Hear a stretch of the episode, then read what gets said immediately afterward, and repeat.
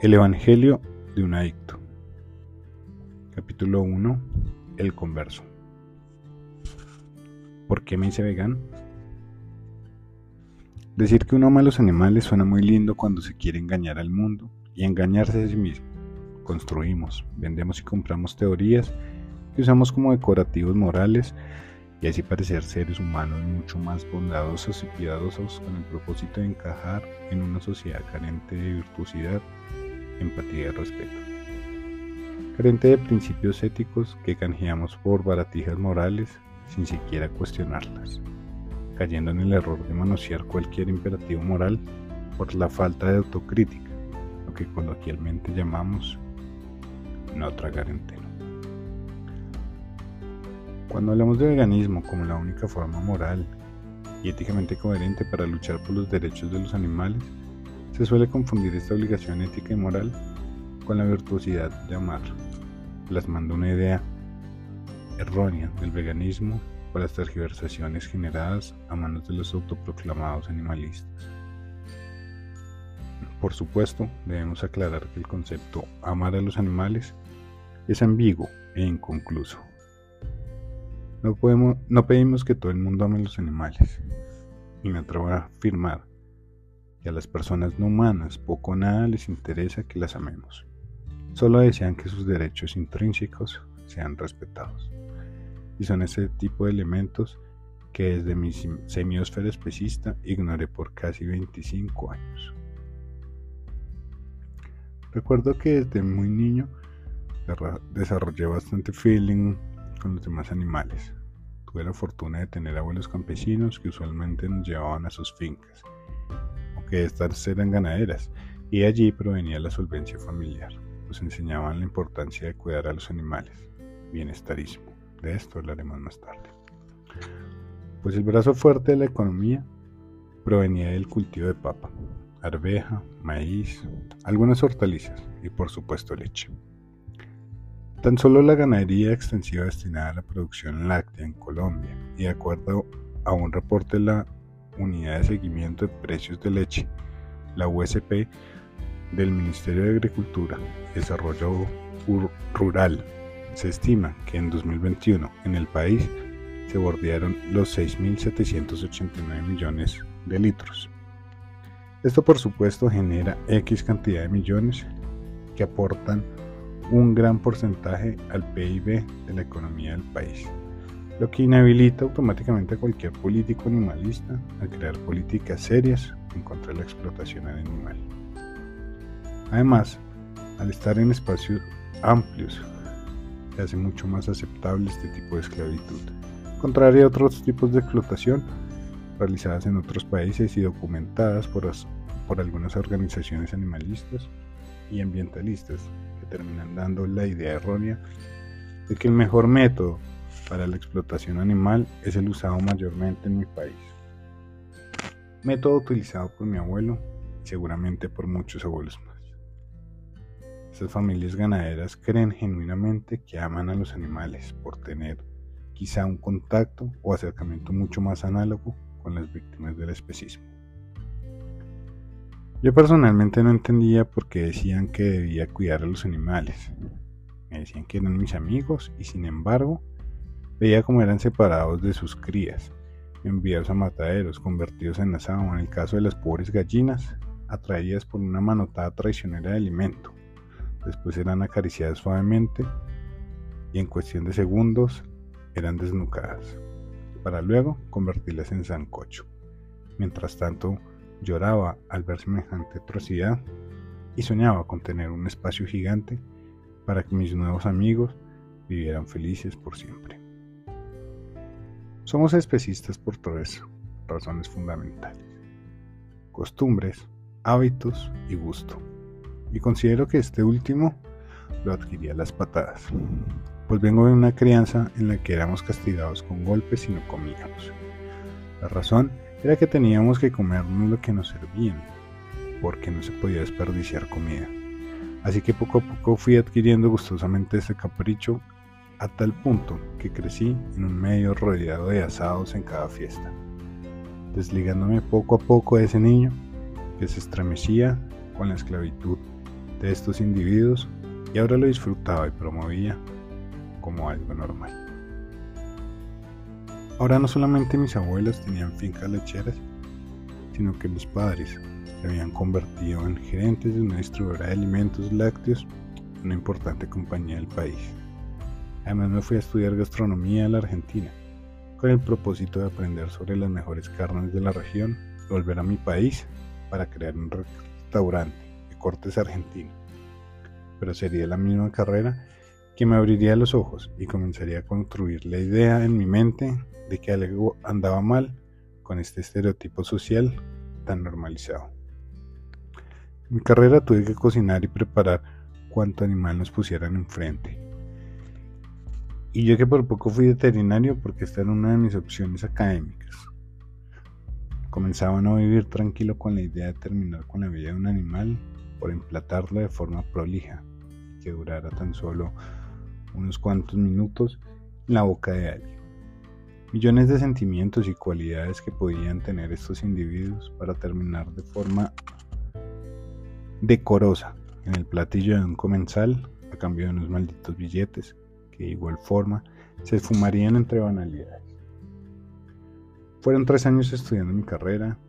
En esa época me acompañó una novia que empezaba a descubrir mi desinterés por continuar estudiando. Pero ¿cómo podía explicarle a ella que estaba equivocado? ¿Cómo le podía decir a mi familia que estaba arrepentido de la elección que había hecho y que ahora yo era el responsable directo de la esclavitud y asesinato de individuos a los que en el pasado consideraban mis amigos? Me sentía un tirano, un vil traidor que faltó su promesa de cuidarlos y amarlos por siempre. No se me olvidan los cadáveres fríos mi cuchillo afilado atravesando sus cuerpos, quebrando cada uno de sus huesos para elegir los mejores cortes mientras mi sueño por ganar una estrella Michelin se empezaba a anular. A trancas y mochas finalicé mi carrera. Hice unos cuantos diplomados extra en la organización de eventos, nutrición básica, hotelería y mixología. Adrián Ferrá ya no era mi referente y lo comenzaba a repudiar porque lo veía como todo lo que yo había deseado, pero que ahora odiaba de mí. Así que vuelvo a Colombia en diciembre de 2010 justo en una de las épocas de más explotación animal. Los animales siempre viven en una constante y absurda esclavitud, pero quizá esta fecha es donde más variedad de animales son usados en múltiples formas como si fueran simples objetos de consumo. La biología básica de la primaria se nos olvidó, donde sabíamos perfectamente que entre un ser humano y cualquier otro animal no había diferencia. Lo hemos olvidado y lo hemos sabido siempre, pero la sociedad nos ha transformado, nos ha trastornado. No solamente hemos llenado la Tierra con sangre humana, sino que también corre por nuestro planeta la sangre de millones, de trillones de trillones incalculables de personas no humanas, víctimas del especismo. Los días de mi llegada a Colombia transcurrían. Pronto sería un par de meses y mi familia comienza a cuestionar que no les había preparado ni siquiera un tinto. En algunas partes de Colombia le llamamos tinto al café. Mientras tanto, yo ni siquiera podía volver a comer en paz. No sé si mi mente me estaba jugando una mala pasada, pero cada vez que consumía animales tenía malestar y náuseas. Incluso pensé que estaba enfermo de algo. En Capital Federal desarrollé una bronconomanía por los, por los cambios drásticos de clima entre estación y estación lo que me llevaría a creer que era un tema asociado a esto. Sin embargo, cada vez los pensamientos sobre mis actos frente a los demás animales eran mucho más fuertes y comencé a investigar un poco sobre una alimentación vegetariana estricta, puesto que en aquel momento no había escuchado la palabra veganismo y consideraba que cualquier tipo de uso de animales en mis recetas o alimentación diaria continuarían en contravía de estas ideas que se habían sembrado en mi mente y comenzaron a martillar con fuerza, cuestionando cada acto. Fue así como iniciaría esta investigación. Estaba decidido a no comer, a no cometer errores, ni a volver atrás, como muchos compañeros que llegué a conocer siendo vegetarianos. y en algún momento volvieron a consumir cadáveres porque según ellos sufrieron descompensaciones debido a una mala nutrición. Pero yo sabía que aunque me enfermara o muriera a causa de una desnutrición, no iba a volver atrás. No podía fallar. Estaba a punto de tomar la que quizás sería la única buena decisión de mi vida. Ni siquiera lo hacía por mí, sino por las víctimas que siguen allí afuera esperando el día de la libertad. Fue así como empecé a buscar videos y documentación sobre lo que ocurría en las granas.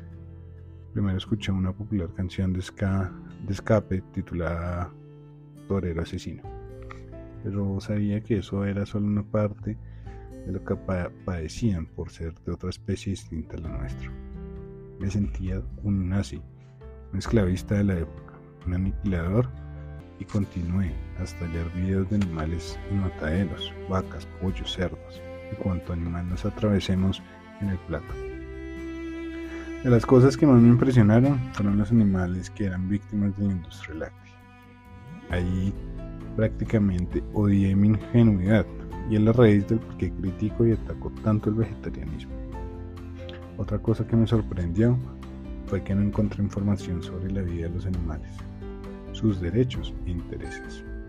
Todo se trataba de recetas, salud y medio ambiente, como si proteger la vida de los animales dependiera únicamente de nuestro beneficio. Fue entonces cuando después de toda una noche de llenarme de valor e información, decidí dejar de ser parte de esta barbarie. Me prometí que ningún animal volvería a sufrir por mi culpa. Más adelante explicaré por qué el término sufrir es una definición tergiversada. Al día siguiente, mamá me tenía un bistec a caballo de desayuno.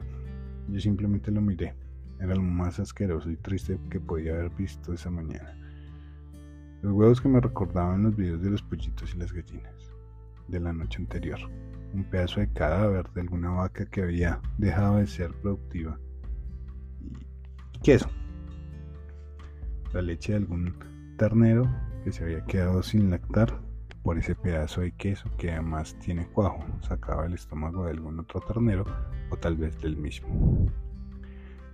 Lo único que estaba disponible era el café y fruta.